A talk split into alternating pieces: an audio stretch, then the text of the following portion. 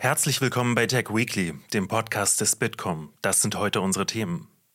Zwischen der EU und den USA gibt es ein neues Datenschutzabkommen. Warum das positiv ist und wer davon profitiert. Außerdem, wo stehen wir beim digitalen Euro? Der Gesetzesvorschlag ist da, aber was passiert jetzt? Und? Die neuen AirPods sollen Fieberthermometer und Hörgeräte ersetzen. Was ist dran an den Gerüchten und welche smarten Features brauchen wir wirklich? Darüber spreche ich mit dem Startup Thrive. Das alles und mehr jetzt.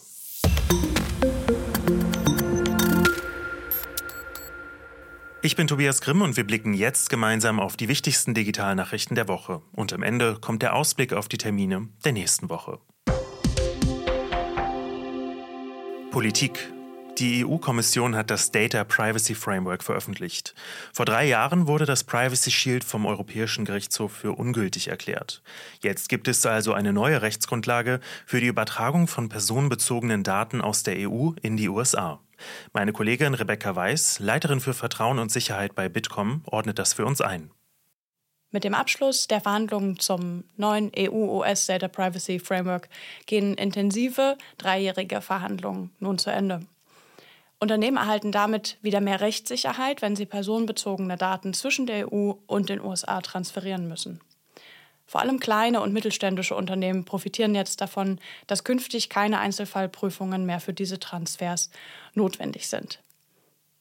Überhaupt war das Framework ähm, notwendig geworden, seit im Sommer 2020 der EuGH das Vorgängerabkommen für ungültig erklärt hatte.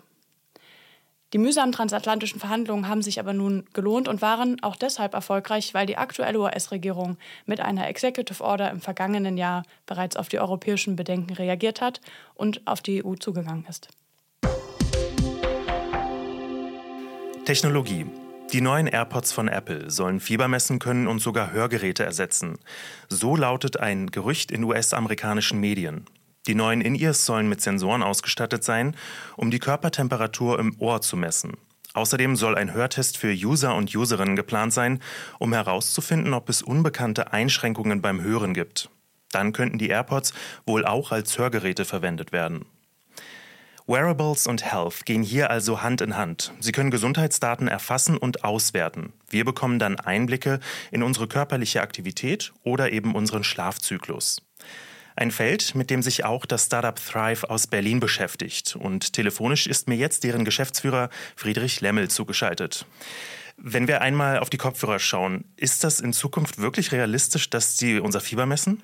Absolut. Ähm, am Ende geht es dort ja nur um einen anderen Punkt, an dem wir Körpertemperatur erfassen.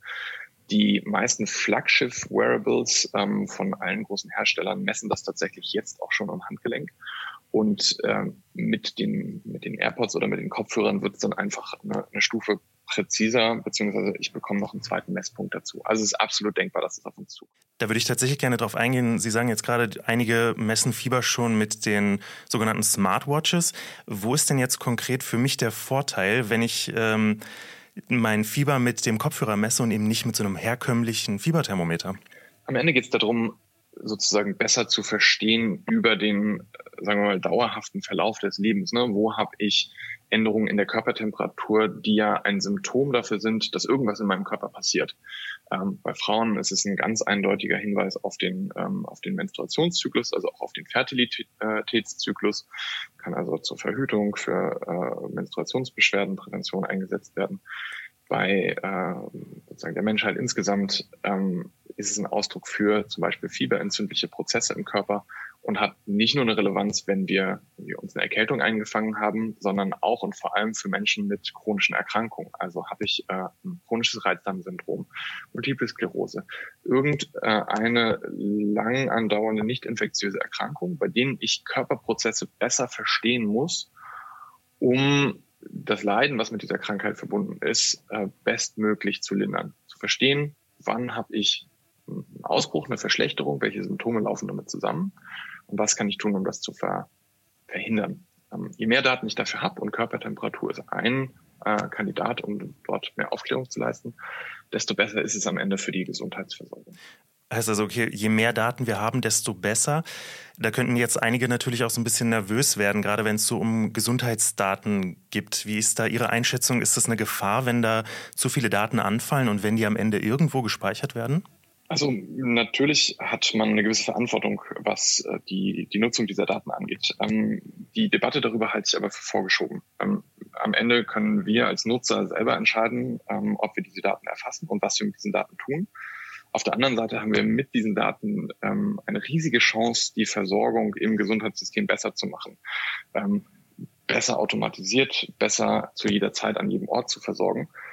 Und äh, die aktuelle Situation ist eher so, dass wir Gefahr laufen, Leben zu verlieren, ähm, schlechter zu versorgen, eben weil wir keine Datentransparenz, keine Datenweitergabe im Gesundheitssystem haben. Heißt also, die Daten sind schon wichtig.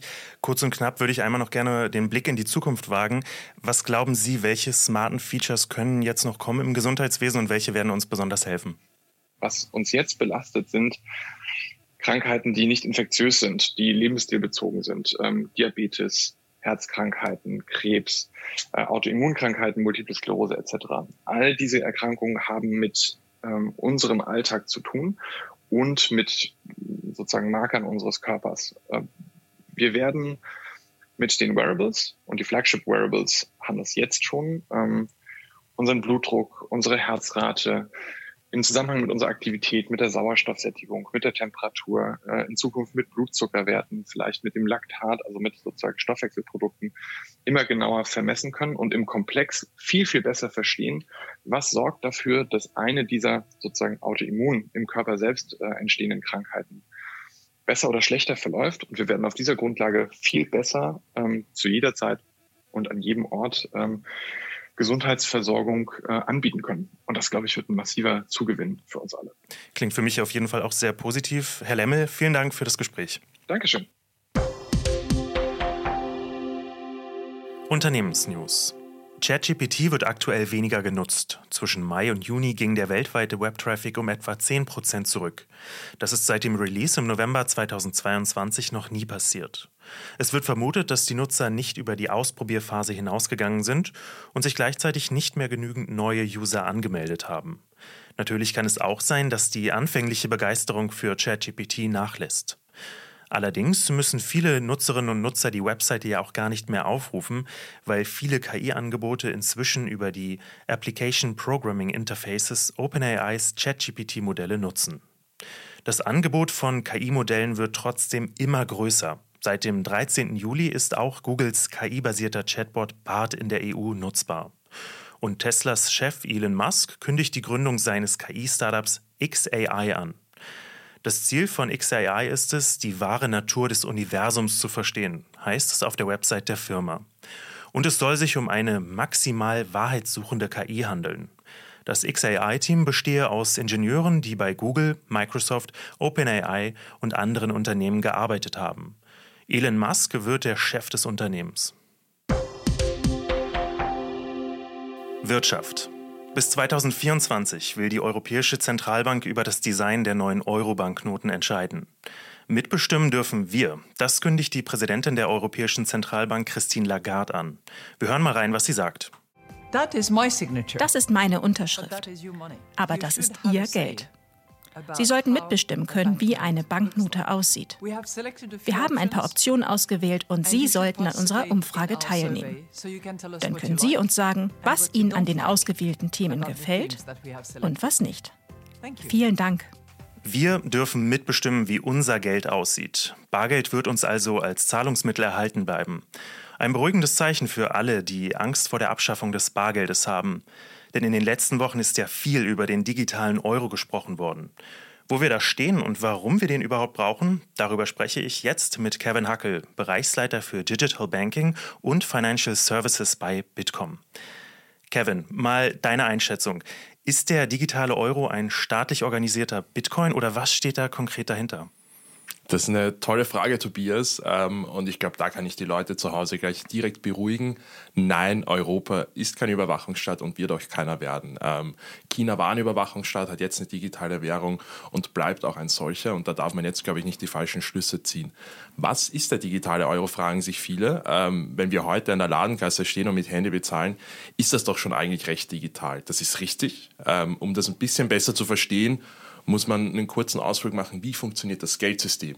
Es gibt auf der einen Seite die Zentralbanken, das ist das Bargeld, das wir in unseren Portemonnaies haben, ähm, äh, in Form von Scheinen und von Münzen. Und dann gibt es sozusagen das Giralgeld. Das ist ein Girokonto, ähm, wo dein Gehalt draufkommt, wo wir mit Karte bezahlen, wo wir die Miete überweisen. Das ist eine direkte Forderung über, ähm, gegenüber deiner Bank. Das funktioniert zu weiten Teilen bereits digital.